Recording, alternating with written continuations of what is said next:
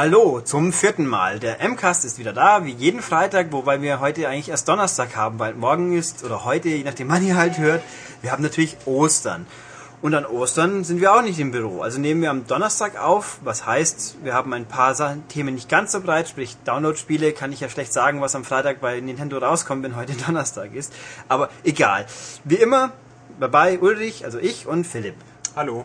Philipp, gut. Und ich fange wie immer mal an mit unserer etwas subjektiv zusammengesammelten News-Rubrik. Gut, Nummer eins. Ähm, die Gamescom ist ja bekanntlich Ende August in Köln und da gibt's ein Eröffnungskonzert jetzt. Und das Eröffnungskonzert sind die Toten Hosen. Kostet 35 Euro, wer es denn unbedingt haben will. Und ja, mei, also meine Meinung dazu ist, Konzert, ja, Toten Hosen kann man auch anhören, aber hey, es ist eine Spielemesse. Wie wär's mit einem Spielemusikkonzert, so wie es in Leipzig eigentlich immer war und auch immer gut war? Und vor allem in Köln findet auch ein Spielemusikkonzert statt, aber halt erst Mitte September, im 12. ist auch inzwischen ausverkauft, heißt Symphonic Fantasies, hat Square Enix Musiken, wäre also perfekt gewesen, finde ich. Und ähm, ja, ich finde es halt persönlich nicht so toll. Ob Hosen hin, Hosen her, natürlich haben die auch Spiele-Background. Wie mein eigenes Singstar nämlich. Genau, das ist auch eigentlich völlig okay, aber mal, es passt halt nicht ganz dazu. Klar, die kommen auch aus der Nähe, aus dem feindlichen Düsseldorf, ja, aber also ich finde, es hätte es nicht, das heißt, hätte es nicht gebraucht. Ich finde, man hätte es einfach stilechter machen können. Hätte man einfach den guten Tommy Talarico wieder über den See karren können, dann hätte es da wieder einen Videogames Live gegeben. Ich fand das echt gut letztes Jahr, aber ist halt nicht. Na gut, weg von Musik hin zum Film. Wir haben die Info, Shadow of the Colossus wird verfilmt. Ähm, Gut, das Spiel ist, wer sich nicht erinnern kann, haben ja in Deutschland nicht allzu viele gespielt, von den Ico-Machern, gut, auch Ico haben nicht allzu viel gespielt. Äh, man ist so der namenslose Held, reitet auf seinem Pferd, das hat, glaube ich, auch keinen Namen gehabt. Ist ja auch egal. Okay, es heißt Agro, wird mir gerade von hinten geschrien. Also das Pferd hat den Namen. Man reitet durch eine leere, verlassene ödnisse Welt, die ein bisschen beigefarben ist oder so und macht große Riesenviecher platt, indem er auf sie hinaufsteigt und sie dann fies umbringt, weil das naja, wie auch immer. Die Story ist in dem Spiel relativ knapp, kommt relativ viel am Schluss, ist relativ esoterisch abgehoben. Gut, äh, ja, könnte auch vielleicht ein interessanter Film sein dann, aber die Info ist, ja, da werden die Hintergrundfiguren, die ja im Spiel nur ganz kurz vorkommen, ausgeschmückt und ja, eigentlich ist das Ziel so ein bisschen in Richtung äh, Herr der Ringe Franchise zu gehen. Also kurz gesagt, klingt total bescheuert. Fällt dir was dazu ein, Philipp? Naja, also Shadow of the Colossus ist irgendwie ein Spiel, in dem es nur Bosskämpfe gibt und irgendwie frage ich mich daher, und da eh wenig Story, äh, was wird im Film gezeigt? Also der Stil ist auf jeden Fall ziemlich cool, atmosphärisch, äh, surreal, wie auch immer. Äh, das, das taugt als Hintergrund. Ähm, das Problem ist dann eher eben, was erzählt dieser Film wirklich? Und da haben die nämlich leider einen Drehbuchschreiber gefunden, der, glaube ich, nicht berühmt ist für gute Dialoge und einen tollen Spannungsbogen. Das ist nämlich derjenige, der den aktuellen oh, Street Fighter Film äh, ja, genau. hat. Legend of Chun-Li, wir haben ihn jetzt auch noch nicht gesehen. Wir wissen auch nur, dass die Amis alle geschrien haben vor Schmerzen. Und der hat das letzte Mal, wie ich geschaut habe, vor ein paar Tagen noch nicht mal einen deutschen Termin. Und das ist schon hart, weil, hey, ich meine, Van Damme ist auch ins Kino gekommen mit Street Fighter. Und jetzt der neue Film, äh, wo bleibt er bei uns? Ähm, ja, also wie gesagt, Shadow of the Colossus als Film könnte ich mir schon vorstellen, aber das wäre dann ein sehr intellektuell, künstlerisch angehauchter Film. Das, glaube ich, will eine profitbewusste Firma ja sowieso nicht. Und wenn es jetzt ganz anders ist, dann muss ich fragen, wieso nimmt man Shadow of the Colossus? Das ist jetzt nicht eine Franchise, die die ganze Welt kennt als ich bin das berühmte Fantasy-Spiel. Aber ja gut, lassen wir es halt mal versuchen. Vielleicht wird es ja nicht ganz schlimm. Dann haben wir noch einen anderen Film gefunden, Bioshock, der Film. Ähm, so ganz sicher ist sich keiner, ob das schon mal offiziell angekündigt war. Ich habe bei Take-Two gefragt, die waren sich jetzt gerade auch nicht ganz sicher. Und es war jetzt auch keine offizielle große Ankündigung, sondern Gore Verbinski oder Gorde Verbinski oder weiß der Teufel, wie der Mann sich ausspricht, der halt die Regie geführt hat bei den bei allen oder bei den meisten, wie auch immer, Flucht der Karibik-Filmen, der sagt, ja, wenn Disney jetzt einen vierten machen will, ich bin nicht dabei. Ich konzentriere mich nämlich jetzt auf Bioshock, den Film. Ähm, gut, heißt für mich, der Mann weiß zumindest, wie man knallige Filme macht, die viel Geld einnehmen, die jetzt nicht unbedingt die super Story hatten, aber zumindest ist es mal ein fähiger Mensch, der vielleicht irgendwas rausmachen kann und die Vorlage ist ja auch richtig gut. Ja. Dann, ja, Filme. Haben wir Filme hinter uns. Gehen wir weiter zu Spielen. Es kommt ein Spiel zum Irakkrieg sozusagen. Philipp weiß da mehr drüber. Genau, und das heißt Six Days in Fallujah. Ich hoffe, ich spreche das richtig aus. Ähm, ist ein Third-Person-Shooter für nächstes Jahr angekündigt. Ist von dem vermutlich relativ unbekannten Entwickler Atomic. Die haben, äh, sind berühmt für Militärsimulationen, haben auf dem PC auch Close Combat, das ist eine Militärstrategiereihe äh, entwickelt. Ähm, kommt über Konami. Ähm, das Spiel hat einen problematischen Hintergrund, denn es nimmt den Irakkrieg, das eine bestimmte Schlacht äh, von 2004, äh, nimmt es als Spielidee. Äh, es ist daher ein Problem, weil der Krieg oder der Konflikt immer noch andauert. Das ist zumindest das, was, was die Spieler äh, irgendwie darüber streiten lässt, ob so ein Spiel wirklich notwendig ist. Der Entwickler selbst äh, nimmt dazu Stellung und sagt, ähm, im Grunde Reportagen oder Dokumentationen handeln auch über aktuelle Konflikte. Warum nicht auch ein Spiel? Da nimmt man auch, wir nehmen quasi keine direkte Position ein, das macht der Spieler dann, wie auch immer. Man wird auf jeden Fall Amerikaner spielen. Ähm, und von daher, die nehmen quasi, ja, es ist keine politische Aussage, sondern wir nehmen einfach nur realen Konflikt, so wie andere Doku auch, und äh, lassen den Spieler einfach mal machen und gucken.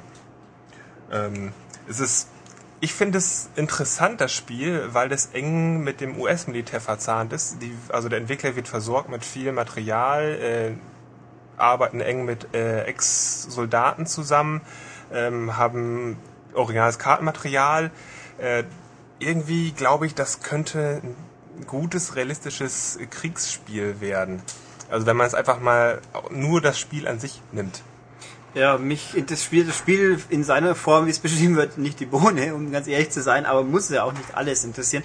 Es ist bloß irgendwie, die Leute legen sich jetzt furchtbar drüber auf. Also natürlich, ich gehe ganz eindeutig davon aus, das wissen die Entwickler natürlich vorher, die wollen das auch, so kommt man ja auch prima ins Gespräch. Aber ähm, ja, gut, ich meine, ist es jetzt geschmacklos, ist es nicht. Okay, aber hey, sind Zweite Weltkriegsspiele sind eigentlich auch geschmacklos und bloß weil der Krieg 50 Jahre rum ist, wird es dann besser, wenn man zum 15.000. Mal die gleichen Schlachten nachspielt. Ähm, also in der Hinsicht, das ist für mich jetzt ein bisschen ein Sturm im Wasserglas und wenn es rauskommt, werden wir ja sehen, was passiert. Ja, zumindest erinnert mich das Setting, also das Setting von Call of Duty 4 erinnert mich da stark an äh, Irak, Afghanistan Gegend. Äh, da ist so jeder oder viele, viele, viele auch in der Redaktion gesagt, Call of Duty 4 ist einfach ein super Spiel, das macht total viel Spaß, ist mal was anderes. Dann kommt äh, Call of Duty World at War raus, Zweiter Weltkrieg, alles bäh, ist, ist schon wieder Zweiter Weltkrieg, will ich nicht, ich will ein neues, aktuelles Setting. Im Grunde ist dieses äh, Six Days in Fallujah genau, genau das gleiche Setting wie Call of Duty 4, nur dass Call of Duty 4 ein fiktives Szenario war. Es sieht aber irgendwie aus wie Irak, Iran. Ähm, und das ist einfach nur, ich weiß nicht, äh, irgendwie ist das für mich kein Unterschied. Denn ganz offensichtlich spielt Call of Duty 4 genau auf diese Schiene an. Also genau dieses, die aktuellen Konflikte, ja. Russland, äh, Sibirien-Kram und äh, Irak. Von daher, ich finde die Aufregung etwas übertrieben. Ja, ich finde, und vor allem geschmackloser oder peinlicher wie 50 Cents, Blood on the Sand kann es auch nicht sein. Also das werden wir auch noch hinter uns kriegen was wir hier in Deutschland nicht hinter uns kriegen müssen, weil wir kriegen es gleich überhaupt nicht. Das ist jetzt der Versus-Modus von Resident Evil 5. Der ist nämlich bei der USK durchgefallen. Ja, ähm, Und niemand weiß, warum ist das Problem. Ja, die USK wollte sich nicht äußern vor zwei Tagen noch, weil da wäre das Verfahren noch nicht abgeschlossen. Bei Capcom ist man natürlich deprimiert. Aber, also, mei, wir können uns alle denken, woran es liegt. Da war vor ein paar Wochen so ein Idiot, der 15 Leute erschossen hat und die Spiele sind schuld. Ergo werden die Spiele jetzt wieder viel, viel strenger angeschaut, auch wenn es keiner offiziell sagen will. Aber, ja klar, bei Mercenaries, äh, bei Versus-Modus schieße ich jetzt halt auf menschliche Mitspieler. Beim Mercenaries-Modus im Hauptspiel, der durchgegangen ist, offensichtlich, da schieße ich halt auf computergesteuerte Figuren. Aber wo ist der Unterschied? Die sehen gleich aus, ich mach das gleich, aber ja, ich glaube, da können wir uns darauf einstellen. Die nächsten Monate wird es einige Spiele geben, die jetzt definitiv nicht mehr rauskommen in der Form. Haben wir auch teilweise gehört, dürfen wir noch nicht sagen. Wird aber so sein. Ja, mal gucken, ob und wann sich wieder ein bisschen beruhigt, die Lage. Was auch kommen soll, wird auch bei uns wahrscheinlich mal kommen, nicht offiziell angekündigt, aber in Korea, wenn ich mich recht entsinne, hat es irgendjemand geprüft. Garou, den Setsu für Xbox Live Arcade. Garou ist das Gottspiel für die 2D-Prügelspieler vom Neo Geo. Ja, wenn es denn kommt, ich habe nichts dagegen, ich werde es trotzdem nicht kaufen. Aber wer 2D-Prügelspiele mag, der freut sich natürlich drüber, wenn es kommt. Ja, das war's prinzipiell mit den News. Ein ganz großes Thema haben wir vorhin aufgenommen. Das spielen wir euch jetzt ein und dann hören wir uns nachher quasi live wieder. So, und zum Abschluss von unserem schönen großen News-Teil haben wir ein noch größeres Thema, dazu auch einen Gast, nämlich zwar den guten Olli. Sag mal Hallo. Hallo? Gut, und das Thema ist OnLive. So, Philipp hat damals ja damit begonnen, dann übergebe ich hiermit die Gesprächsführung an ihn. Okay, danke Ulrich. Genau, vor zwei Wochen hatten wir schon äh, über das Thema OnLive kurz gesprochen. Für diejenigen, die jetzt ähm, den Podcast nicht gehört haben vor zwei Wochen, möchten wir ein kleines Update geben. Also, was ist OnLive genau? Olli, gib uns mal eine kurze Erklärung. Okay, also OnLive ist äh, an sich ein Games on Demand Service. Das heißt, ähm, du kaufst dir nicht die Spiele im Laden, wie sonst gewohnt, und installierst sie daheim auf dein PC oder schiebst es in deine Konsole rein, sondern du sitzt vor deinem PC oder vor deinem Mac oder auch vor deinem TV und äh, drückst auf ein Knöpfchen und kannst sofort ein Spiel spielen, das du dir aussuchst über eine Benutzeroberfläche, die grafisch gestaltet ist, wo du dann die einzelnen Bildchen siehst von den einzelnen Spielen. Und da klickst du einfach auf ein Spiel drauf, zum Beispiel Call of Duty oder was auch immer, Crisis zum Beispiel, und dann geht's sofort los. Ähm, Hintergrund der ganzen Sache ist, ähm, stellt euch das so vor, es gibt irgendwo an einem Platz eine große Halle mit High-End-Rechnern und diese High-End-Rechner, auf äh, denen laufen die Spiele. Dort werden die Spiele berechnet und das Einzige, was dann passiert ist, über eine Internetleitung werden ähm, 60 Bilder pro Sekunde zu dem Spieler gesendet.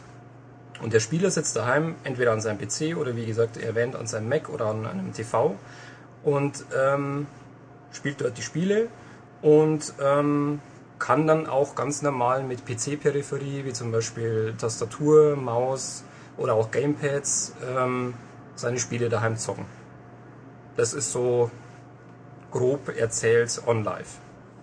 Okay, ähm, vor zwei Wochen waren Ulrich und ich relativ kritisch eingestellt gegenüber. Also haben uns gefragt, funktioniert das wirklich? Und es gibt doch Probleme und hier und da wird es doch nicht gut laufen.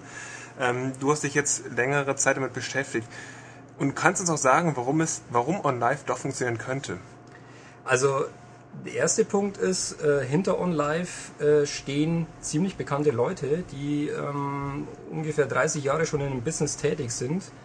Ähm, der Kopf von OnLive ist Steve Perlman und der entwickelte unter anderem äh, Anfang der 90er Jahre ähm, QuickTime. Das ist ein ähm, Format äh, für Apple, mittlerweile auch für PC erhältlich und damit laufen Videos, Musik, was auch immer. Ähm, zusätzlich hat dieser Mensch auch das erste Internetfernsehen, nämlich WebTV, entwickelt, hat also auch ähm, da einen gewissen Plan, was so das Arbeiten mit Internet und Streaming von irgendwelchen Daten ähm, anbelangt. Und an seiner Seite steht noch Tom Pakin. Und das ist ein Mensch, der hat auch Mitte der 90er Jahre für Netscape den ersten ähm, Netscape-Browser mitentwickelt.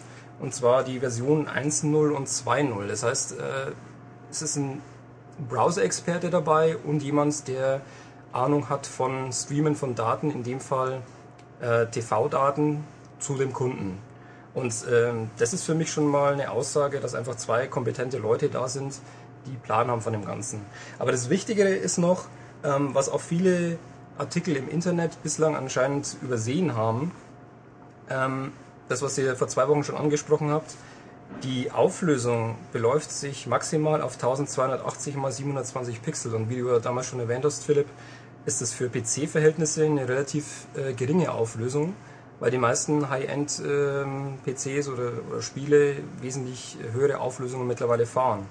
Und durch das, dass es auf äh, so eine relativ niedrige Auflösung begrenzt ist, ist auch das Datenvolumen, das dann pro Sekunde übertragen werden muss, zu dem Kunden relativ überschaubar.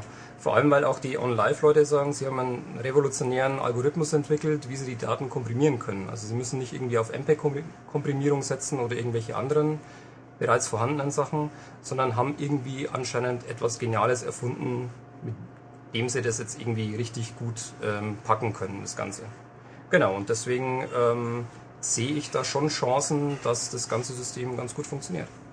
Okay, was uns als Spieler jetzt natürlich interessiert, ist die Software. Ähm, haben ja namhafte Hersteller zugesagt, wie EA, Take-Two. Jetzt natürlich die Frage, wie sieht es mit Konsolenherstellern aus? Also Nintendo, Microsoft, Sony. Kann ich also mit äh, Super Mario und Co. on live spielen und ist der Master Chief dabei? Also da gibt es zumindest von Nintendo eine ganz klare Aussage. Äh, der US-Boss ähm, Reggie Fils-Aim, der hat ganz klar gesagt, ähm, Nintendo-Spiele werden niemals auf anderen Plattformen erscheinen. Punkt. Also, dass du irgendwie Super Mario Galaxy mit irgendeinem neuen Controller auf On-Live spielen kannst, irgendwann mal ist ausgeschlossen. Wobei das Ganze natürlich auch äh, komisch ist, weil auf dem 3DO gab es auch Zelda-Spiele, aber das haben sie wahrscheinlich bequemerweise vergessen. Äh, 3DO ist gut, ich glaube, es war das Philips damals, ähm, die Zelda-Sachen. Oh, pardon, aber, CDI aber, natürlich. Genau, oh, yeah. äh, ist aber egal. ist, ähm, die lassen wir mal unter den Tisch fallen, weil die waren eh ziemlich grottig. Ich habe es auch schon verdrängt, eben, so ein Fehler. genau. Ähm, also wie gesagt, aktuell ist es ausgeschlossen. Nintendo ist auch Marktführer. Die Wii verkauft sich wie blöde, DS verkauft sich noch äh, viel blöder. Ähm, von daher hat Nintendo überhaupt keinen Grund, auf sowas noch irgendwie aufzuspringen. Vor allem verdienen mit die mit ihren Konsolen ja auch mittlerweile richtig dick Geld. Weil die Konsole günstig herzustellen ist. Das ist eine relativ äh, alte Technik schon, was drin steckt. Und das kann man alles günstig herstellen und dann entsprechend äh, teuer und mit viel Gewinn verkaufen. Äh, bei Sony ist es so, die sind aktuell noch skeptisch, aber ähm, sie haben sich kurz nach der Bekanntgabe von OnLive den äh, Namen PS Cloud schützen lassen. PS Cloud, äh, zur kurzen Erklärung, Cloud kommt von dem Wort Cloud Computing, nehmen wir zumindest an. Und Cloud Computing ist auch die Technik, die hinter OnLive steht. Das heißt, es wird irgendwo extern ähm, werden die Spiele berechnet und dann nur noch die Daten zu dem ähm, Kunden gestreamt. Das ist Cloud Computing, so einfach mal erklärt. Ähm, bei Microsoft gibt es eine interessante Entwicklung oder zumindest Vermutungen von ein paar Leuten, dass die äh, als potenzielle On-Live-Käufer auftreten könnten. Unter Umständen könnte auch noch Google irgendwie dabei sein. Und der Hintergrund ist das, dass ähm, einige Leute sagen, On-Live ähm, ist eine pfiffige Technik, die im kleinen Rahmen anscheinend auch ganz gut funktioniert. Aber um das irgendwie äh, größer umzusetzen, sodass es weltweit funktioniert und dass viele Millionen Leute gleichzeitig spielen können, dazu braucht es richtig äh, potente Partner mit einem richtig dicken Geldbeutel. Und ähm, da liegt natürlich jemand wie Microsoft nahe, vor allem weil die auch ähm, mit ihrem äh, Online-Konzept ja ziemlich gut dabei sind und ja da sehr viel Erfahrung auch schon haben. Also ist auf jeden Fall spannend und gucken wir mal, vielleicht gibt es dann doch irgendwann demnächst mal so die Bekanntgabe, Microsoft hat OnLive gekauft und der Service wird erstmal auf Eis gelegt, damit sich die nächste Xbox damit nicht messen muss. Könnte ja passieren. Wäre eine interessante Entwicklung.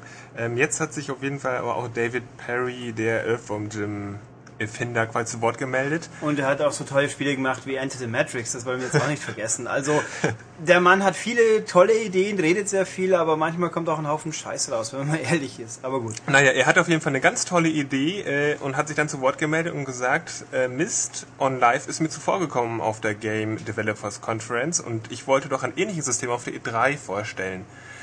Olli, was kannst du dazu sagen zu David Perry? Ja, David Perry ähm, hat vor nicht allzu langer Zeit eine neue Firma gegründet mit zwei, drei Partnern, nennt sich Gaikai. Ähm, seltsamer Name. Ähm, und mit seiner Firma Gaikai werkelt er an einem Konzept, das heißt Streaming Worlds.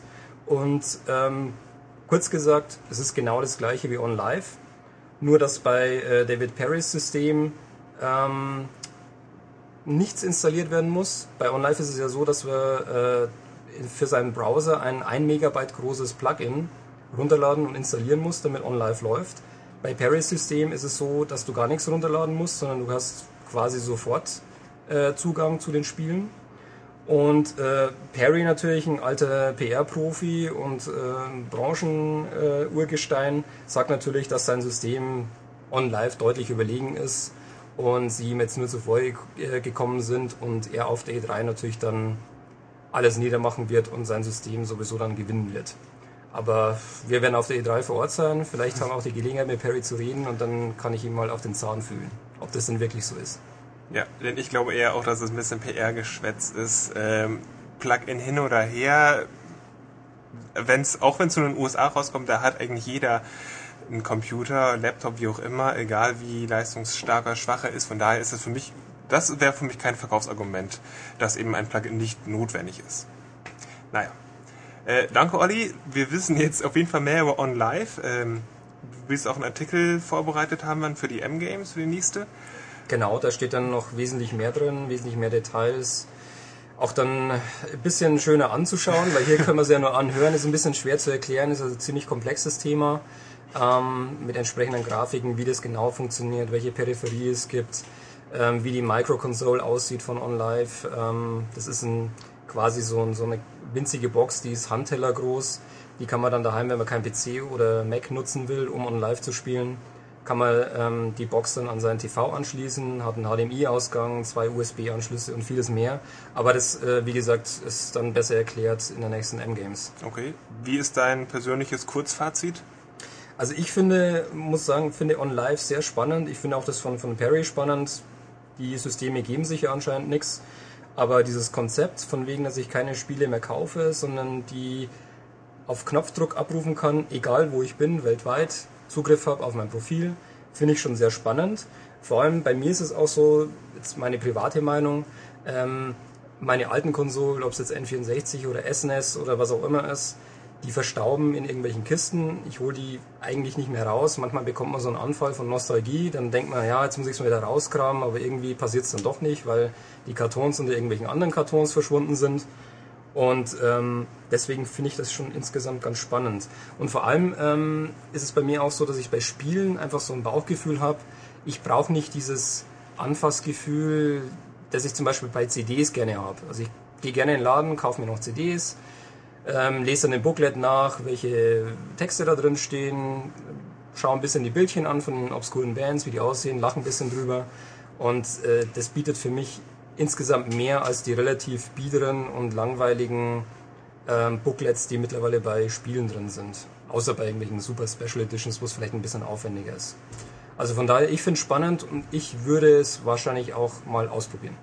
Okay. Ulrich, du vertrittst ja die Zunft der Sammler. Was sagst du denn jetzt über Online? Also ausprobieren will ich es natürlich auch, weil man probiert alles mal aus. Aber ähm, also ich habe viele Sachen, wo ich nicht. Ich glaube einfach, erstens, ich glaube nicht, dass es klappen wird technisch. Auf weiß der Teufel wie lang. Dann eben sammeln. Wenn ich was für Geld was first bezahle und ich weiß, es könnte ich auch so haben, sprich ich möchte es haben. Wenn ich die Wahl habe zwischen iTunes und CD, kaufe ich die CD. Und nicht unbedingt wegen Booklet, sondern ich habe mein Ding einfach da und kann damit machen, was ich will. Wenn ich hier quasi nur ein Pseudo-Leier bin von irgendwelchen Datenstreams, die durchs Netz flutschen, das ist mir einfach zu wenig. Da bin ich halt altmodisch einfach. Aber der Punkt, was auch noch relevant ist für also eine interessante Frage für mich ist die Regionalität der Geschichte, weil das ganze Konzept fußt darauf, die Datencenter müssen relativ nahe an einem dran sein. Ja, wie schaut's dann aus, gerade für uns hier in Deutschland? Haben wir dann hier in Deutschland ein Datencenter und wir können halt spielen, was in Deutschland angeboten wird? Ja, nun, das heißt im Endeffekt, wenn das hier funktionieren würde, dann schießen wir nie wieder irgendwelche Menschen ab, zum Beispiel, weil Darf, darf, ich da mal kurz einhaken, Ulrich? Ähm, ich könnte mir das vielleicht sogar vorstellen, dass es vielleicht so unter Umständen sogar ein Vorteil ist für die deutschen Spiele. Ich kann mir nämlich vorstellen, dass OnLive nur ähm, funktioniert, wenn du deine Kreditkartendaten, wie auch immer, abgibst und ähm, dann weiß auch jeder, wie alt du bist. Und da das ja alles personalisiert ist auf deinen Account, könnte es auch sein, dass du internationale Versionen spielst und ähm, dadurch auch in den Genuss von ungeschnittenen Spielen kommst. Ja, schön wäre es, wird aber so nicht sein, wenn sich nicht die Situation ganz groß ändert, weil Kreditkarten gibt es auch heute schon und trotzdem stellt Sony keine ab 18 Spiele in ihren eigenen Shop, obwohl man dann nur mit Kreditkarte zahlen kann und das Gesetz sagt ja auch, es kann ja immer noch sein, dann läuft dein Fernseher und dein kleiner 16-jähriger Bruder sitzt doch neben dran und schaut zu und wird dann ganz verdorben und macht böse, böse Sachen.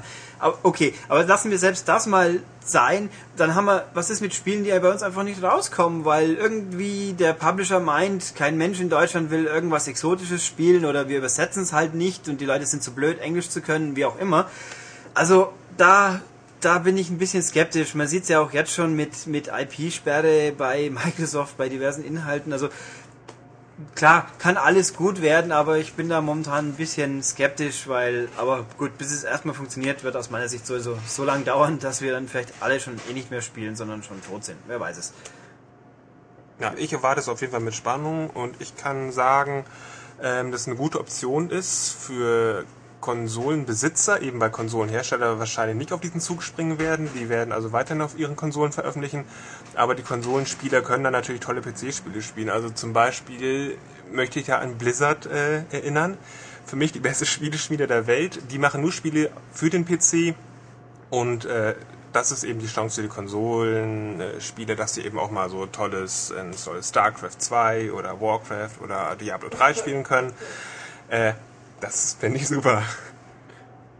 Jo, gut, dann haben wir OnLive relativ gut abgehandelt, denke ich. Wie gesagt, im Heft gibt es Ende April einen großen Artikel mit ganz vielen Details und ganz komprimiert, sehr viel Info, also kaufen, lesen, gut finden. Ja, danke Olli.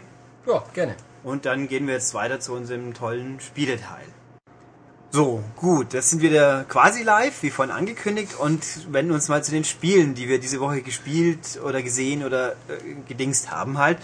Ähm, und als erstes Downloads. Und zwar Flock heißt der Spaß. Kommt für die Xbox, da gibt's ihn schon. PS3 sollte wahrscheinlich heute, also Donnerstag, wenn es hört, hoffentlich gibt es dann schon, PS3 auch erscheinen. Ist von Capcom. Kostet 15 Euro. Ist witzig. Man, was ist es? Man spielt im Endeffekt ein UFO, das auf der Erde, sage ich jetzt mal, gelandet ist und äh, Research betreibt und Tierherden rumtreibt. Also man hat eine kleine Untertasse, die sich vom Hauptschiff, das nennt sich lustigerweise Motherflucker, wie witzig, abtrennt und über eine Landschaft fliegt und dann halt durch seine Strahlen Schafe lotst. Man ähm, man wirft auf den Boden einen Abdruck, einen Lichtabdruck, die Schafe rennen davon weg. Das ist das ganze Prinzip. Man muss hinter die Schafe kommen und sie dann in die richtige Richtung treiben. Das ist natürlich, äh, klingt simpel, wird natürlich kompliziert, weil permanent Probleme auftauchen, Tore, die, wo man nicht durch kann, Hindernisse, die weggeschoben werden müssen. Die Schafe rennen auch mal irgendwo hin, wo man sie nicht hinhaben will und stürzen dann über Klippen und so weiter. Es sind ungefähr 50 Levels, kommt permanent was Neues dazu. Später treibt man auch mal Hühner oder Kühe, die dann halt, die Hühner können flü äh, flügen, fliegen, die Kühe können Gatter niederreißen, um die anderen Tiere durchzulassen. Das kleine UFO gewinnt ähm, Fähigkeiten dazu, kann dann mal mit dem Transporterbeam Sachen transportieren, wie überraschend transportieren und äh, Kornkreise in den Boden pflügen, damit der Weg frei wird und so weiter. Ja, ähm, dann der Hauptpunkt des Spiels, was den ganz großen Reiz ist die tolle Optik. Das sieht so isometrisch auf eine Landschaft, die sieht aus wie so geflickte Steppdecken, wo halt der Boden, der grüne Boden hat verschiedene Färbungen und sieht aus wie abgenäht. Neben dann, es sieht einfach unglaublich niedlich aus. Ja. Fragen, Philipp? Ja. Hat er nicht? Gut, rede ich erstmal einfach weiter. Ähm, das ist echt, mir hat es wirklich gut gefallen, aber es hat seine Probleme, weil nämlich die Steuerung vor allem. Das UFO ist ein bisschen träge, macht jetzt auch nichts, aber, aber die Viecher, die reagieren halt teilweise ein bisschen unberechenbar drauf und vor allem man muss sie immer großräumig umfliegen, um nicht versehentlich zu nah hinzukommen, sie erstmal in die falsche Richtung zu treiben oder die Herde auseinander zu schubsen, weil dann es ist dann wird's fummelig und um quasi Goldmedaillen zu kriegen, braucht man äh, muss man schnell sein und das klappt dann relativ selten gut und ja, also ich bin, ich weiß einfach nicht. Mir gefällt es einerseits richtig gut, andererseits sind die Störstellen, dann hat's den grafischen Charme, aber im Spiel selber sonst ist nicht mehr viel mit Charme. Äh, da ist keine Story an sich, gibt's nicht und man hat sich relativ bald satt gesehen ähm, ein bisschen schade. Es gibt, man kann es Koop spielen, dann ist der ganze Spaß natürlich ein bisschen lustiger, weil beide mit den gleichen Problemchen zu kämpfen haben. Und es gibt einen Editor, mit dem man, der ist relativ leistungsfähig, allerdings nicht ganz unkomplex. Man kann sich seine eigenen Level bauen, andere laden. Also ich finde es ein Spiel, ich sag mal 15 Euro kommen mir ein bisschen zu viel vor. Wieso muss es schon wieder mehr kosten wie die gängigen 10? Aber die witzige Idee ist da. Also ich würde auf der Xbox auf jeden Fall Demo anschauen. Das bringt das Ganze schon recht gut rüber. Und also da ist nicht viel, wo ihr sagt, oh, jetzt wüsste ich gern mehr drüber. Wenn, wenn euch das gefällt, dann würde ich sagen, ja, nur zu. Wenn nicht, äh, so viel anders und besser wird's dann auch nicht mehr. Ja, gut. Mehr online leider für Sony und PSV. Äh, Wir haben gehört, was die Woche kommen sollte. Wenn für Sony sollte Worms kommen, wenn es denn kommt. Gleiches wie auf der Xbox, bloß mit ein paar neuen Waffen, ein paar neuen Landschaften. Also das lohnt sich dann auf jeden Fall. Und für ein Wii, ähm, ja, weil heute Donnerstag ist bei uns, bei euch ja offensichtlich nicht, ähm, können wir euch noch nichts drüber sagen, holen wir dann nächste Woche nach. Na gut, also wie gesagt, Flock lebt anscheinend nur äh, durch seine Optik. Äh, das gleiche kann ich zumindest behaupten von Gardening Mama, unser nächstes Spiel. Äh, ich hab's, ich hab's ein bisschen gespielt. Ähm, ist äh, Gardening Mama leitet sich irgendwie ab von Cooking Mama. Äh, ist irgendwie das gleiche. Ich, ich ich muss äh, Blumen hochzüchten quasi, indem ich da verschiedene Minispiele mache, indem ich dann zum Beispiel äh, ein Tütchen aufreiße mit Samenkorn und die dann begieße und hochpeppel und dann den Garten umgrabe und die einpflanze und das mache ich mit ganz simplen Minispielen, indem ich immer nur Striche ziehe auf dem Touchscreen. Ähm, das finde ich äh, spielerisch relativ äh, limitiert, hat aber irgendwie eine coole Optik. Deswegen erinnert mich das an Flock. Äh, ja, gut. Nee, also es ist natürlich, wie Philipp sagt, es ist der Nachfolger von Cooking Mama. Nach inzwischen vier Teilen auf Wii und DS äh, verteilt, haben das die guten Macher in Japan, die inzwischen Cooking Mama Limited heißen, ausgerechnet, halt mal ein anderes Thema gesucht, Gardening Mama. Es ist effektiv das gleiche. Man hat halt einfach ein paar Dutzend Minispiele, die immer ansortiert werden, die, wie Philipp sagt, Tütchen, gießen, umgraben, äh, Äste abschneiden, umtopfen, was auch immer einem einfällt im Garten, das ist da irgendwie verwurstet worden. Ähm, ich find's witzig, aber ich mochte auch Cooking Mama schon sehr, sehr gerne. Es ist, hat die gleichen Stärken und Schwächen. Die coole Bitmap, mehr oder weniger Bitmap-Grafik mit der putzigen Mama, die immer sagt, oh, you're better than Mama, wenn man gut war ist da, man kann viele Belohnungen gewinnen wieder. Es hat ein paar Unterschiede. Ähm, man macht es nicht einfach wie beim Kochen, ein Gericht und fertig, nix. Die Pflanzen haben mehrere Phasen. Also wenn man sie eingepflanzt hat, dann muss man erstmal warten und in derweil eine andere Pflanze. Also wenn ich jetzt eine Sonnenblume pflanze, kann ich parallel dann äh, Tomaten auch züchten.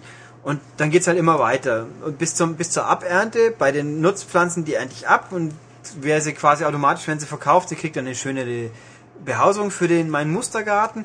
Bei den anderen, die blühen einfach weiter. Irgendwann kriegt man eine Warnung, hoppla, jetzt verblühen sie, bitte pflegen, sonst muss halt neu pflanzen. Ich ähm. find's nett, vor allem man hat auch mehr, äh, ein bisschen mehr Variation drin, man kann auch seinen Garten verschönern, gut, das ging schon, aber es ist ein bisschen, da geht's ein bisschen mehr ins Detail.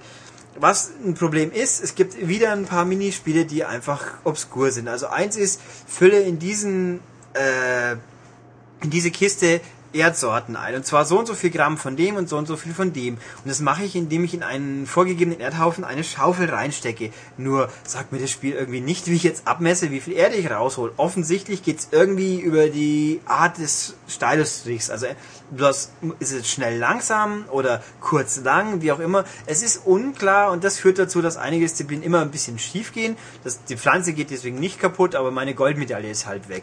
Und äh, ja. Also es geht immer nur über gewisse Spiele nur über Ausprobieren quasi, so gut Glück. Ja, es gibt zwar den Üben-Button, aber dann heißt halt, mach das und dann ja, viel Glück, versuch halt rauszufinden, wie es geht.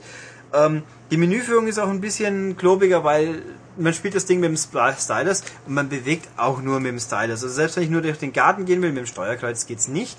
Ähm, ich muss wissen, wo was ist. Das, die Karte ist dein Garten ist mehr als Bildschirmgröße und dann muss man halt immer rumsuchen, wo habe ich jetzt die blöde Sonnenblume eigentlich hingepflanzt, so ungefähr. Aber ja, ich finde es sehr putzig. Es ist im Augenblick ein Ami-Import, also USA-Import, kommt in Europa raus über 505 Games im Mai. 505 Games, wer sich ein bisschen auskennt, die lassen zwar gerne mal USK prüfen, veröffentlichen es dann aber nicht in Deutschland. Wird es aber in England geben, kostet Pi mal Daumen 30 Euro und ist, ja, ich finde es, also mir gefällt es, ich finde es witzig. Und kommt für den DS an.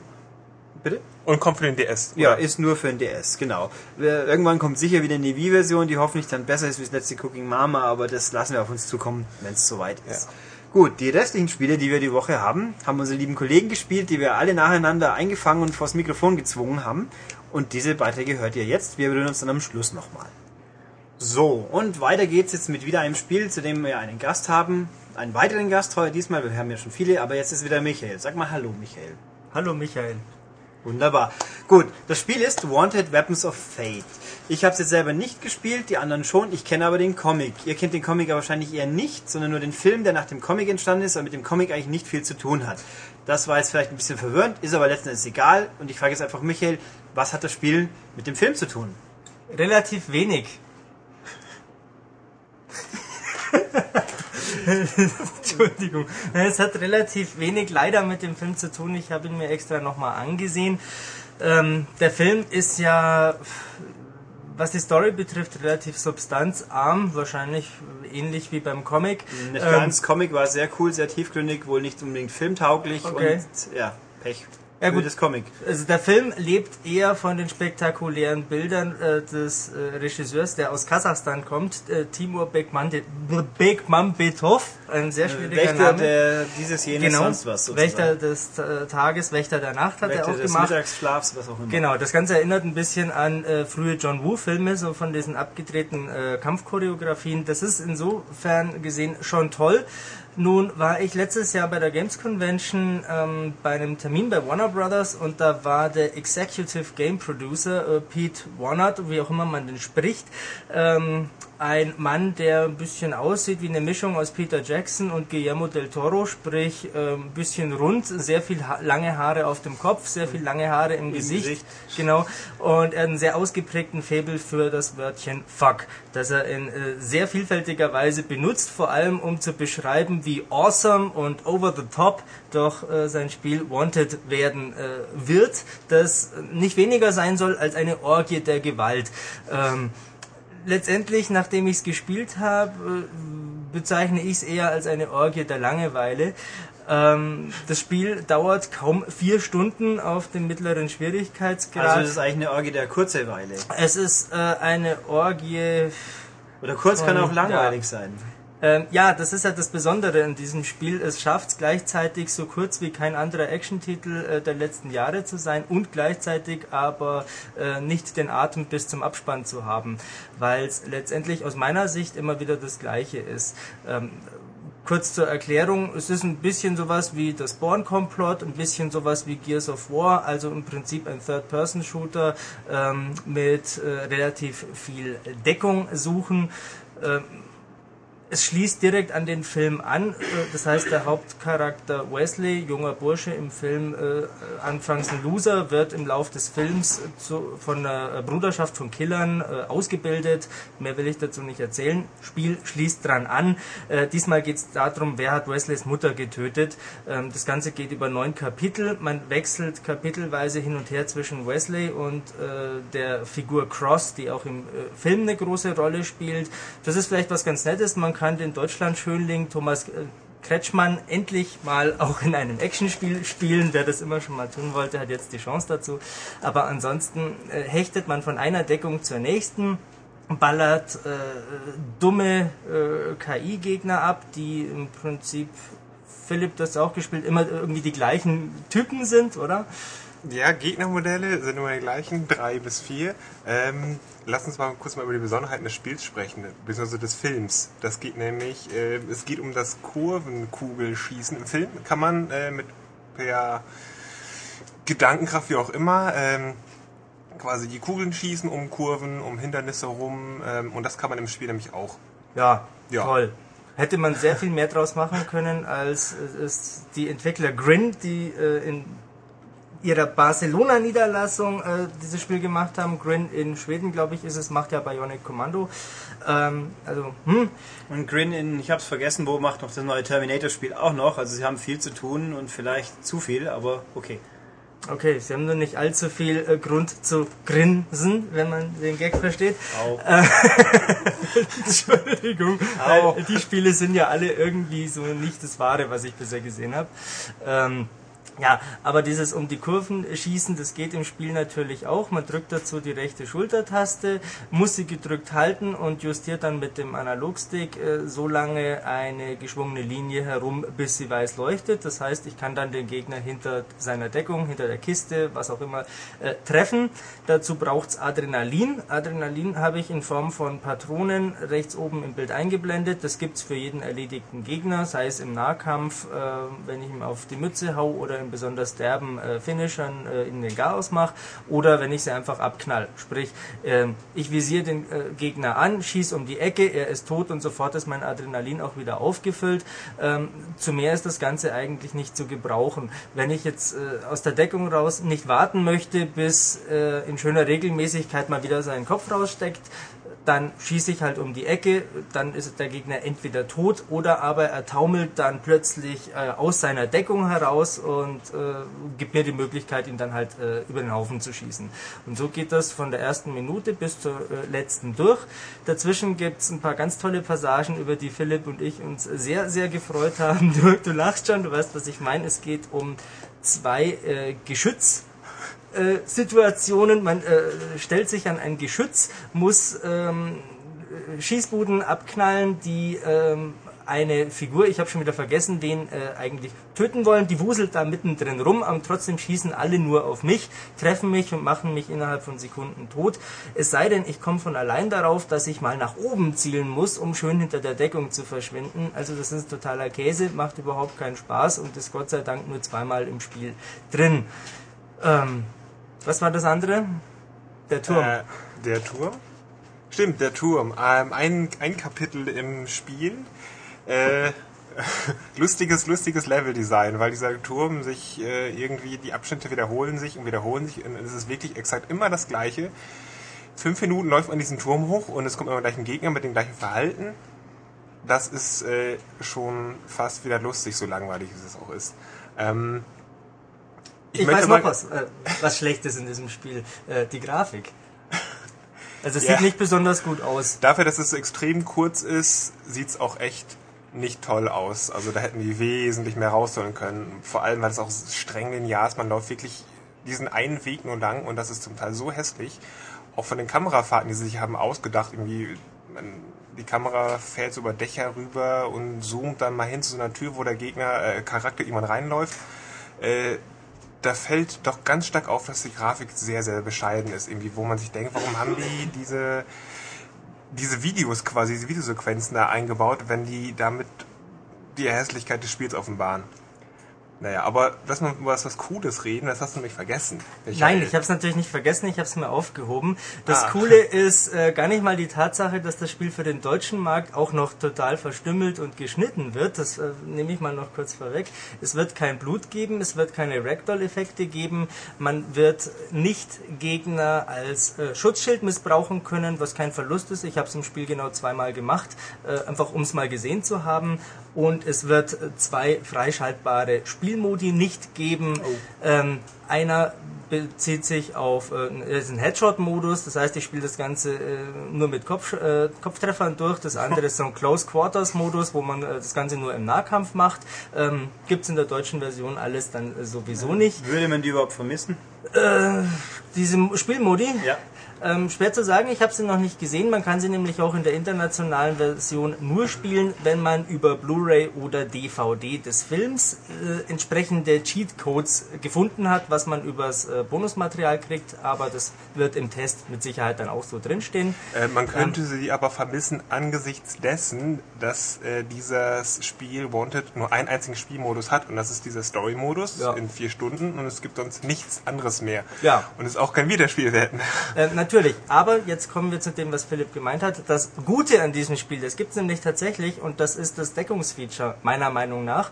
Ähm, die Art und Weise, wie Wesley und Cross in Deckung gehen, von einer Deckung zur anderen flitzen, ähm, ist, finde ich, ohne zu übertreiben, ähm, ganz vorne mit dabei mit den äh, Genregrößen. Also da gibt es eigentlich nichts zu meckern. Das ist fantastisch gemacht. Das geht äh, blitzsauber und flott über die Bühne. Da ähm, springe ich mal kurz rein. Ja. Ich habe ja Eat Led letztens gespielt. Da fand ich das Deckungsfeature auch ganz witzig mit dem automatisch von einer Deckung in die andere Deckung laufen. Ist es so ähnlich? Ähm, nein, ähm, bei Eat Led ist es insgesamt alles ein bisschen träger und zäher ähm, und man kann ja eben per Knopfdruck zur nächsten gewünschten Wand laufen. Das geht bei Wanted nicht. Dafür kann man aber aus der Deckung heraus in einer Art Zeitlupe zur nächsten äh, hüpfen. Im Prinzip wird einfach nur das Spiel angehalten und ich kann äh, per Fadenkreuz dann auf meine Ziele äh, drauf, die abknallen und dann geht's weiter. Also das hat vor vielen, vielen Jahren schon Max Payne deutlich dynamischer und deutlich äh, spannender gemacht. Okay, wenn ich jetzt sagen müsste, ich spiele Idlet oder spiele Wanted, was soll man spielen? Geschmackssache. Ich würde sagen Eat Let, weil Eat Let zumindest äh, sehr lustig ist, wenn man äh, den äh, entsprechenden Humor dafür besitzt. Wanted ist einfach nur nix. Das ähm, wollte viel sein in äh, der Vorankündigung, aber letztendlich gibt es keinen äh, Wow-Moment im Spiel. Ähm, wie gesagt, nach ungefähr vier Stunden ist man durch und es bleibt nicht wirklich was hängen. Also wäre sehr viel mehr gegangen. Das ist, finde ich, das Spiel, das man sich Samstagmittag aus der Videothek ausleiht, um es dann abends noch zurückzugeben, um nur ähm, für einen Tag zu bezahlen. Ich finde, es hat trotzdem aber ein, zumindest einen Wow-Effekt. Und das ist nämlich, wenn man äh, auf Gegner schießt, dann ist das so zufällig, ähm, begleitet die Kamera dann eine Pistolenkugel, äh, wie sie dann quasi durch die Luft fliegt und dann in den Gegner eindringt. Ja, quasi. alt. Äh, Habe ich schon tausendmal gesehen. Was ist auch sieht bei, trotzdem cool aus. Ja, sieht auch äh, bis zum Schluss immer wieder cool aus. Das stimmt. Äh, Gab es aber unter anderem in Stranglehold, wobei, ob es in der deutschen Version noch drin war, weiß ich dann auch nicht. Wohl nicht. Wahrscheinlich nicht. Also das ist ja eher ein Feature, das äh, in, in Deutschland nicht so gern gesehen ist, genauso wie die derben Nahkampf-Finisher.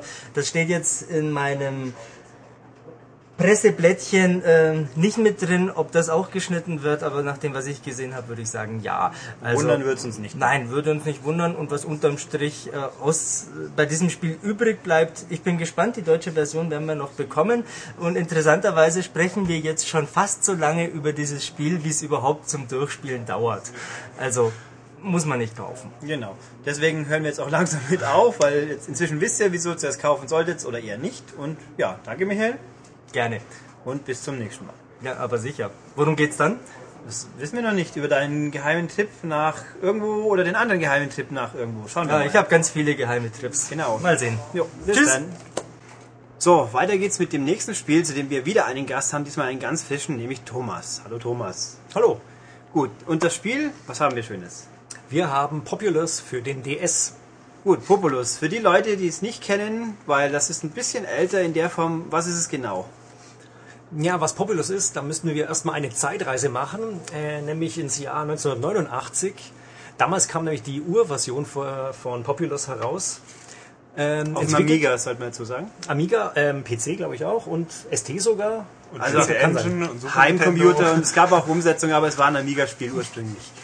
Na gut, auf jeden Fall entwickelt von ähm, dem Spielegott Peter Molyneux. Ähm, Yay. Es war auch damals eigentlich meines Wissens sein Durchbruch. Äh, seitdem wurde er bekannt, genauso wie sein Studio Bullfrog, das er leider nicht mehr gibt. Ich warte immer noch auf eine äh, Syndicate-Reinkarnation, aber das dauert wahrscheinlich noch. Ich Naja. nicht, aber egal. Na gut, letztendlich Populous. Ähm, worum geht's? Es ist eigentlich ein Gottspiel. Das allererste eigentlich, das so wirklich Gott war, sagen wir mal. Genau. Ähm, es geht eigentlich darum, dass man sich ähm, eine gegnerische Partei auf der Karte ähm, wegfegt. Also dazu hat man praktisch seine Gläubigen auf der Karte, ähm, die eben entsprechend rumwuseln und ihrem Alltag nachgehen, mehr oder weniger. Und als Gott ähm, hat man natürlich entsprechende Macht, die aber ohne hm, Glauben natürlich nichts bringt. Also sprich, zunächst mal ist man damit beschäftigt, die Landschaft einzuebnen für seine Leute. Also sprich, man ebnet ein und die Leutchen bauen einfach, wie sie gerade wollen, ähm, Häuser, Schlösser etc. drauf. Und letztendlich, ähm, klar, vermehren sie sich und so weiter. Dadurch steigt natürlich die eigene Macht. Und die ist wieder ähm, maßgeblich dafür, ähm, dass man den Gegner behagt. Und zwar mit Katastrophen. Und das ist eigentlich das eines der wesentlichen Elemente des Spiels. Ähm, man kann die Gegner jederzeit ähm, mit einem Meteoritenhagel, mit äh, Vulkanausbrüchen, mit Feuerregen ähm, einfach ähm, bedrängen bzw. auslöschen. Mm, Was letzten Endes eigentlich viel Spielspaß bringt. Ähm, Ja, also sprich, ich gehe hin, ich bin Gott und ich muss den anderen Gott platt machen. ja, das ist im Grunde. Wobei das jetzt diesmal, zumindest auf VDS, heißt es jetzt, ist kein Gott, sondern ein Dämon, den Ah. man besiegen soll. Gut gegen böse, jai. Ja. Super. Ähm, an was für ein, es gibt ja diverse Populus-Teile, an welchem orientiert sich denn am ehesten? Für die Leute, die es dann doch kennen.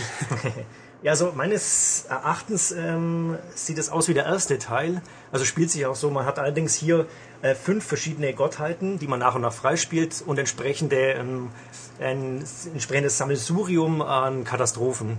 Also man hat praktisch den Feuergott, den, den Erdgott, den Wassergott und so weiter und entsprechende Katastrophen, die man, auf die man dann zurückgreifen kann. Also die Grafik ist ganz klar damals isometrisch, mehr oder weniger, mehr oder weniger Bitmap, aber halt klassisch. Ähm, ja, genau. Das ist ja ganz wichtig. Ähm, isometrisch ist ja ein Markenzeichen von Populous. Ähm, auf dem DS-Bildschirm ähm, teilt sich das Ganze ein bisschen anders. Das ist nämlich doppelt vorhanden. Also sprich, wir haben oben auf dem oberen Bildschirm die ganz normale ähm, Grafik, wie man sie kennt. Und auf dem unteren Bildschirm hat man praktisch hm, nochmal dieselbe Optik, aber schematisch dargestellt. Ähm, und hier baut man eben entsprechend auch ähm, die Landschaft beziehungsweise löst die Katastrophen aus und so weiter. Ähm, das klingt jetzt irgendwie komisch, aber es macht so viel Sinn, dass man unten praktisch mehr Übersicht hat, was, wie, wie die Landschaft aussieht etc. und oben eben die schöne Grafik. Allerdings ist das auch eines der Hauptprobleme vom Spiel, weil man eigentlich zu 90% eh nur unten guckt und nur dieses, dieses schematische, äh, den schematischen Aufbau sieht und oben eigentlich gar nicht Zeit hat, mal die Grafik anzusehen. Ja, schade eigentlich. Die Bedienung an sich, früher hat man mit Maus gespielt, das mit dem Stylus funktioniert so gut, hat es Probleme? Ähm, Stylus funktioniert prima, auch das, das, das Einebnen der Landschaft, was ja eigentlich, ich glaube, zu 90 Prozent macht man eh nichts anderes in Populous, als diese Landschaft zu bearbeiten. Bauen, bauen, Katastrophe, bauen und Ja, nochmal das, bauen. das, genau, das frage ich mich. Was mache ich als Spieler eigentlich wirklich, außer die Landschaft äh, zu verändern und Katastrophen auszulösen? Also ist das nicht nur Warterei, dass meine, mein, mein, mein Volk irgendwelche Macht bereitstellt, dass ich Katastrophen auslösen kann? Also was mache ich denn die, die meiste Zeit? Mm, Ja, also im Grunde macht man nicht viel mehr, muss man sagen. Allerdings natürlich, es gibt natürlich Details wie, ähm, es gibt ja nicht nur Katastrophen, die man auslösen kann, man kann auch praktisch ähm, einen Krieger einsetzen, ähm, das sein Machtsymbol verschieben, dort seine Leute versammeln. Es ist schon ein bisschen Taktik dabei. Man kann seine Leute dann anweisen, nicht mehr zu bauen jetzt, sondern nur noch die Gegner anzugreifen. Es ist schon ein bisschen natürlich Taktik drin, aber letzten Endes es ist relativ äh, äh, flach, also von, vom, vom strategischen Tiefgang her. Das merkt man insbesondere jetzt, wo es jetzt nochmal eben rauskommt. Also auf der DS-Fassung meinst du, es ist doch äh, angepasst an den, an den gewöhnlichen DS-Nutzer? Ja, kann man sagen. Das, der Vorteil ist natürlich, man kann es immer wieder zwischendurch mal spielen, eine Straßenbahn oder sonst wo unterwegs, ähm, weil diese Levels, die sind, die haben alle ein Zeitlimit. Man ist Ah. ein paar Minuten fertig. Und dann folgt der unvermeidliche Endkampf, wo dann praktisch ähm, alle Bewohner aufeinander losgehen. Also im Endeffekt, wenn ich trödel und mein Volk nicht hochrüst, dann habe ich halt Pech gehabt. Äh, ganz genau. Das ist natürlich besonders hart. Ähm, es, man kann es bis zu mit vier Spielern spielen, auch gegen, gegen CPU-Spieler. Und wenn man da nicht aufpasst, ist man ganz schnell äh, unten durch. Okay, dann ähm, das Wissen, Randwissen, nutzloses Randwissen für Leute, falls es wirklich interessiert. Das Ding ist, glaube ich, in Japan von EA veröffentlicht und entwickelt worden. Bei uns kommt's von nicht EA, sondern Rising Star Ja, Games. Rising Star Games, also ein wirklich namhafter Publisher, dessen Portfolio nur so von großen Klassikern und Spitzentiteln überquillt. Ähm, kannst du dir vorstellen, wieso das EA nicht rausbringen wollt bei uns? Tja, das ist eine gute Frage. Wahrscheinlich glauben sie nicht wirklich an den Erfolg, beziehungsweise zweifeln daran, dass es überhaupt was taugt. Ja gut, sie haben es selber gemacht, aber das kann ja passieren. ähm, also die Fachpresse und andere Leute im Ausland fanden es ja eher, eher hm, nicht so spannend. Also was würdest du sagen? Taugt eigentlich schon. Ja, man kann schon spielen. Also insbesondere Kenner des alten, äh, des Originals, die werden sofort ähm, sich wieder heimisch fühlen. Und auch, also mir geht's genauso, ähm, ich spiele immer wieder eine neue Runde, obwohl es im Grunde, man macht immer da wieder dasselbe, mehr oder weniger. Selbst mit den verschiedenen Gottheiten oder auf den verschiedenen Landschaften, es ist immer dasselbe. Aber dennoch, es macht Spaß.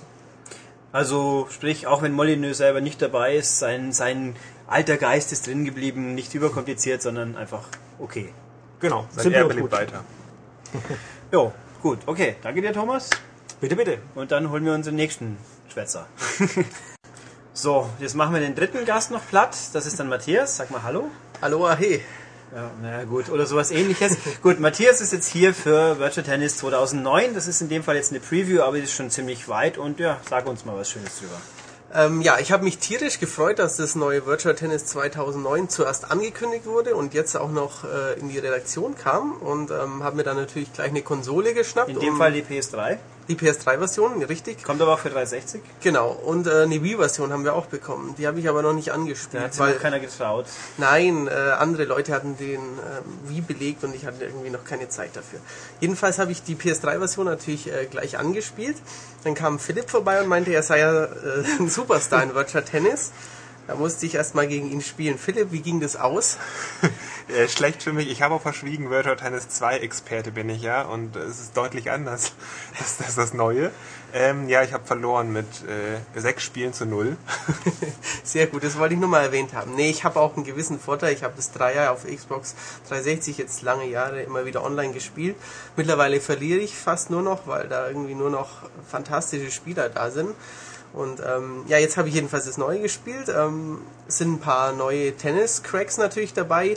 Die großen Namen sind aber nach wie vor Nadal oder Roger Federer. Ähm, sind jetzt viele russische oder ex-jugoslawische Tennisspieler dabei, die man die nicht mehr jeder kennt, die man nur noch kennt, wenn man sich wirklich für Tennissport interessiert. Wie Djokovic. Zum Beispiel Djokovic, genau. Aber der aber nur Nummer 3, glaube ich, ist, oder? Nur Nummer Ja, wer kennt den schon? Nadal, Federer und der Rest da draußen. Mir wäre Andre Agassi lieber gewesen. Ähm, das neue Spiel sieht wieder ein bisschen schicker aus, ähm, ein bisschen mehr HD, ein bisschen bessere Texturen, ein bisschen alles besser. Ähm, Im Moment gibt es noch einige böse Clipping-Fehler, aber wie Ulrich hat ja schon gesagt, das ist eine Preview-Version, deswegen sehe ich mal noch darüber hinweg. Paar ganz nette Grafikeffekte wie ähm, Wolken, die übers Spielfeld ziehen und dann Schatten werfen oder ein paar neue Animationen, dass der Spieler so stolpert und sich dann auf den Schläger aufstützt. Allerdings finden sie scheinbar diese Animation so toll, dass die ständig kommt. Vielleicht, vielleicht basteln sie ja dann noch in der finalen Version ein bisschen dran, ja. Genau. Äh, man kann praktischerweise auch schon alle Minispiele anwählen, ohne sich jetzt erstmal groß durch den Karrieremodus zu quälen. Also zumindest in unserer jetzigen Version geht es noch, habe ich ein paar ausprobiert, sind wie immer ganz nett, keine super Knüller, aber Billard zum Beispiel ist ganz lustig und ja, machen auch wieder Spaß.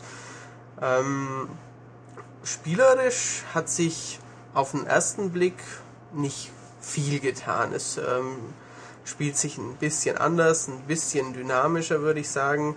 Ähm, gerade Philipp ist eine Neuerung aufgefallen und zwar, dass die Spieler, wenn man sie irgendwie von einem Eck ins andere peitscht, viel länger brauchen, um die Bälle dann doch noch zu bekommen, oder?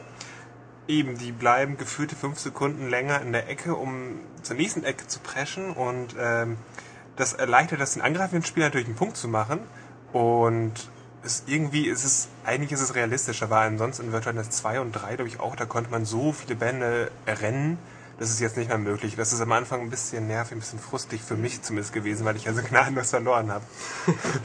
Ähm, es kommt aber gerade zu meiner Taktik, die ich eigentlich so gern spiele, nicht gerade entgegen, weil wenn zum Beispiel der Spieler in der hinteren linken Ecke ist, wenn ich ihn da gerade reingescheucht habe, ähm, dann versucht er ja normal ganz schnell wieder in die Mitte des Platzes zu kommen. Da stellt jetzt ein Handy im Hintergrund, ich weiß nicht, ob ihr das hören könnt, seht einfach darüber hinweg.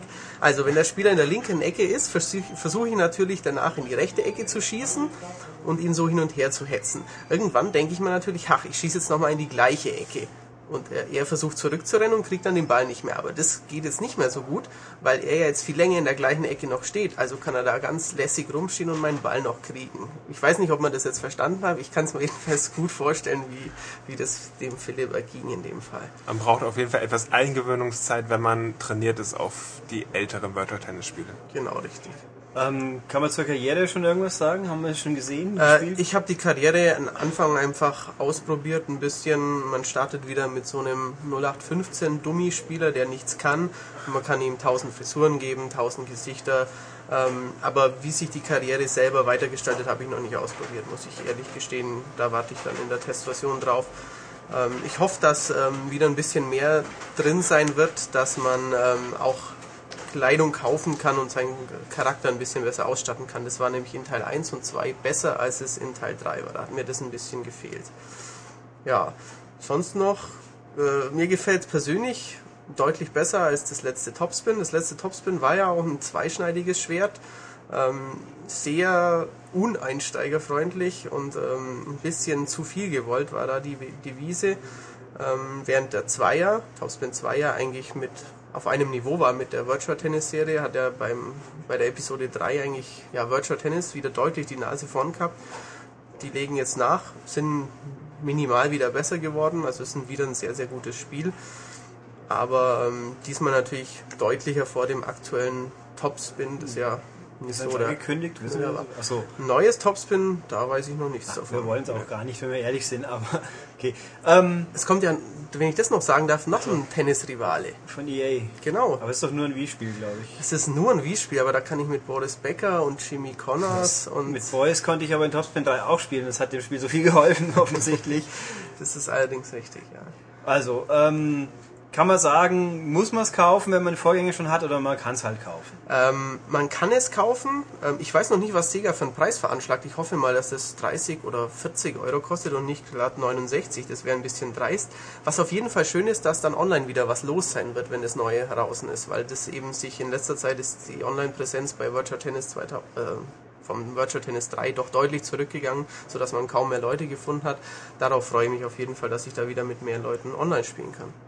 Jo, schön. Dann freuen wir uns mal. Wann soll es kommen? Im Mai, glaube ich. Genau, richtig. Also es kommt im Mai und dann werden wieder Bällchen verdraschen. Genau. Und ähm, wenn ihr mögt, dann sprechen wir nächste Woche über Benjamin Blümchen auf dem DS. Das habe ich nämlich hier auf dem Tisch liegen. Schreibt doch dem Ulrich über unsere Podcast-Adresse eine E-Mail, ob ihr was zu Benjamin Blümchen hören wollt. Also Auf- sagen wir einfach, wenn nicht genug Leute wir sprechen, machen wir es sowieso. Genau, dann kommt Benjamin Blümchen und vielleicht auch ihre Freundin, äh, seine Freundin Bibi Blocksberg. Auf Wiedersehen. Wir freuen uns. Tschüss. So, und damit haben wir jetzt unser Trio hinter uns gebracht und sie wieder in die Freiheit entlassen und sind auch schon eigentlich am Ende von dieser Woche. Ja, ich hoffe, ihr konntet dem Podcast äh, folgen, der etwas zerhackstückelt war durch diese vielen verschiedenen Mitschnitte. Äh, dafür konntet ihr jetzt eigentlich mal jeden aus der Redaktion hören. Ja, und wir werden die auch öfters einspannen, wenn sich's wieder ergibt. Aber für dieses Mal, wie gesagt, haben sie es hinter sich gebracht. Wir haben es auch hinter uns gebracht. Fehlt nur noch die üblichen Sachen. Wenn es euch gefallen hat, dann, hey, wie wär's, gebt uns doch einfach bei iTunes mal ein paar positive Bewertungen. Wir fänden das sehr nett von euch. Also nur zu, lasst euren positiven, wenn, ich hoffe positiv. Bisher kam eigentlich echt wenig Negatives, eigentlich gar nichts. Das finde ich klasse. Ich hoffe, euch gefällt so gut, wie es uns gefällt. Ja, positive Wertungen und ja, Feedback wie immer gerne an, auf unserer Webseite im Kommentar-Thread gerne oder halt per E-Mail podcast at maniac.de. Ansonsten war's das für dieses Mal. Wir hören uns wieder in der Woche. Dann werden wir wieder hoffentlich ein paar interessante Sachen haben. Ein paar habe ich schon auf der Pfanne. Die sind interessant. Also seid gespannt drauf und ja, bis nächste Woche. Tschüss. Ja, ein gesegnetes Osterfest. Genau. Schöne Ostern, findet ein paar Eier und nächste Woche uns wieder. Bis dann.